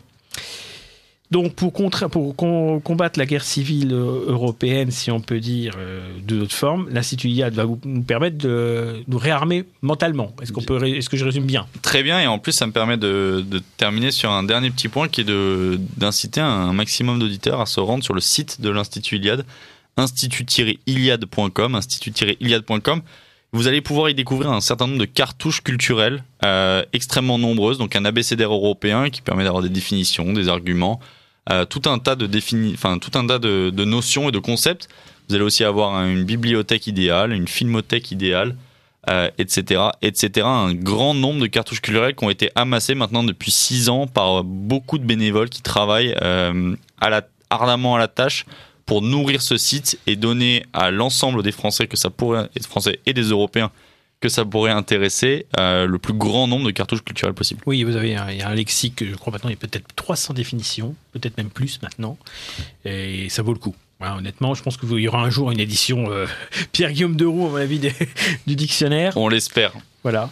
Bah écoutez, en tout cas, je vous remercie beaucoup d'être venu pour parler de, ce bel institut et j'invite le maximum d'auditeurs de Radio Courtoisie à rapidement faire la démarche pour s'inscrire, de manière à garantir leur présence et puis à venir tout simplement parce que euh, ça vaut le coup et euh, et voilà. Et donc euh, et lire le livre de Thibaut Mercier, Athéna à la borne, disponible dans toutes les bonnes librairies. Oui, on le trouve assez assez. Alors, en particulier la nouvelle librairie de la nouvelle librairie euh, donc rue de Médicis, mais également. Alors parfois c'est mal cadré. Hein, je peux vous dire qu'il y a certaines librairies parisiennes et ailleurs où il est dans l'Antiquité. Parce qu'ils ont vu Athéna, ça s'est limité à ça. Et il y, a un il y a un petit peu de philosophie dedans. Donc, euh. Alors, donc, ben voilà, l'Institut IAD se réunit le 6 avril 2019. Il attend le maximum de personnes pour écouter les orateurs, dont Thibault qui était présent parmi nous. Et euh, bah, comme à chaque émission, je vais conclure par euh, la phrase classique, mais cette fois-ci je vais lire en langue étrangère.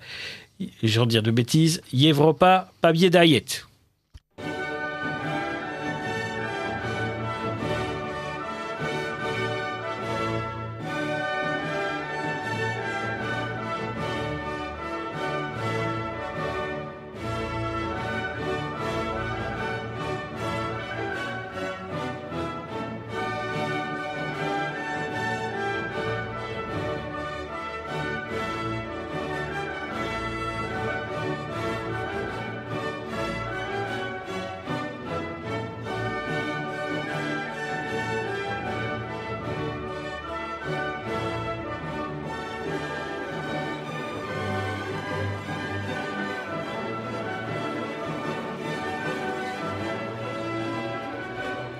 Ici Radio Courtoisie, la radio libre du pays réel et de la francophonie. Vous venez d'entendre le libre journal des Européens dirigé par Thomas Ferrier, assisté de Christophe Malandry, diffusé en direct mardi 26 mars 2019 de 21h30 à 23h et réalisé par Benoît.